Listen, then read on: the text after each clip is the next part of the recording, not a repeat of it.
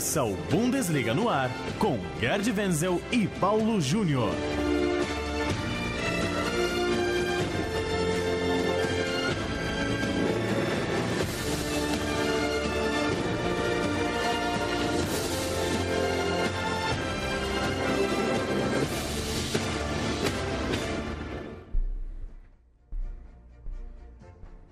Bundesliga no ar, mais uma edição do nosso programa que trata de futebol alemão aqui na Rádio Central 3. Você já sabe, toda quinta-feira tem um novo papo tratando de futebol alemão. Hoje numa edição um pouco diferente. Eu, Paulo Júnior, Estou aqui nos estúdios da Central 3 em São Paulo e o nosso Gerd Wenzel está lá na Alemanha, está em viagem lá em Berlim e mandou as suas impressões sobre os últimos jogos da seleção alemã nessa temporada. Para quem não acompanhou, a Alemanha fez 3 a 0 em cima da Rússia no seu último amistoso no ano e na sequência empatou por 2 a 2 contra a Holanda em seu último jogo oficial do ano, claro, já que esse valia pela nova Nations Cup, Liga das Nações, o novo torneio de seleções da UEFA, que reúne, claro, as seleções europeias e foi um torneio criado para ocupar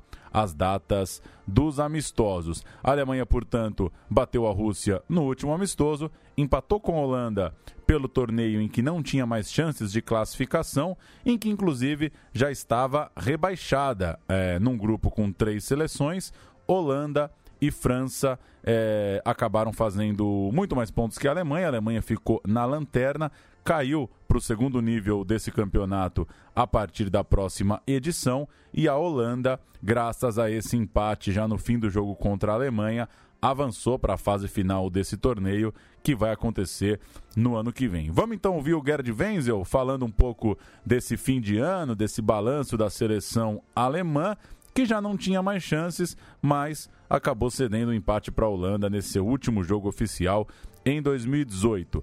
Vamos ouvir o Wenzel e eu já volto com mais informações aqui dos estúdios. Vamos lá. Olá, Paulo e amigos da Central 3. Diretamente de Berlim, um comentário sobre a Alemanha dos últimos dois jogos, contra a Rússia e contra a Holanda. Esse foi, sem dúvida alguma, o pior ano da história do futebol alemão, marcado pela eliminação precoce em duas competições e por apenas uma única vitória em jogos oficiais. Na Liga das Nações, encarou a campeã mundial França e a renovada Holanda. Se deu mal, acabou em último lugar no grupo com duas derrotas e dois empates. Não bastasse mais esse vexame, na próxima edição da competição, em 2020, a seleção alemã vai ter que se contentar em disputar a Liga B, uma espécie de segunda divisão do futebol europeu. Trocando em miúdos, não disputará o título. O máximo que poderá almejar é voltar para a Liga A. Para tanto, vai precisar ficar em primeiro lugar no seu grupo. Olha, gente, muito já se falou e se escreveu sobre esse desastrado ano da Mannschaft e cada vez mais vozes clamam por uma renovação de ponta a ponta, não apenas no time, mas também na própria comissão técnica. E para dizer a verdade, a renovação do time já começou, ainda que lentamente.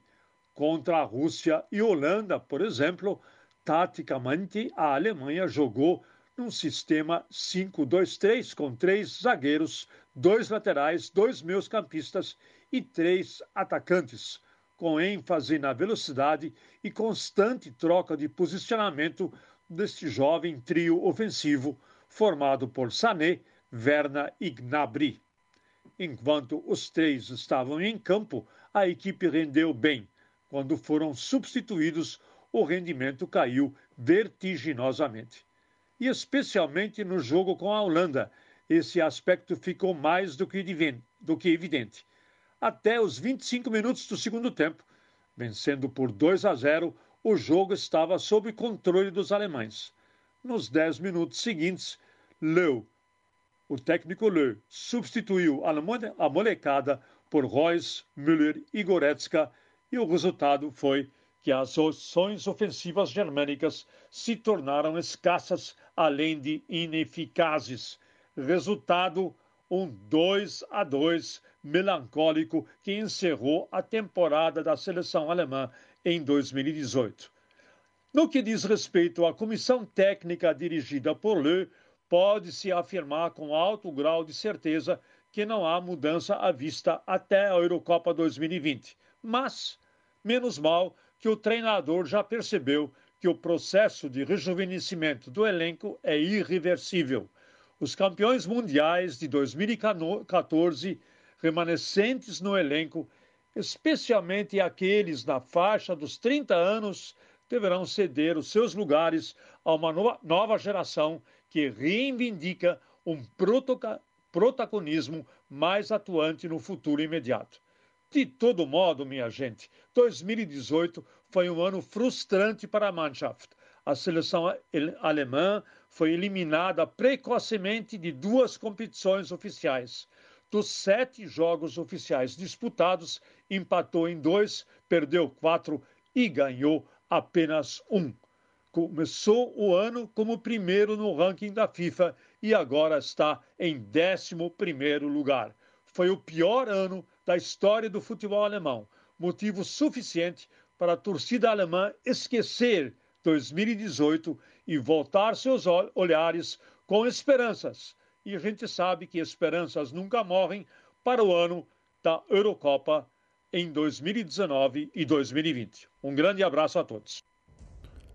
Como citou aí o Gerd Wenzel, a Alemanha venceu só um jogo oficial nessa temporada, portanto, só aquele jogo contra a Suécia na Copa do Mundo, o gol já no estouro do cronômetro marcado pelo Tony Cross. Na Nations League, eh, a Holanda terminou com sete pontos, a França também terminou com sete pontos. A Holanda acabou indo às finais por causa do saldo de gols. E a Alemanha só dois pontinhos. A Alemanha empatou os dois jogos que fez em casa, perdeu os dois jogos que fez fora de casa. O Wenzel citou também a Euro, que vem por aí.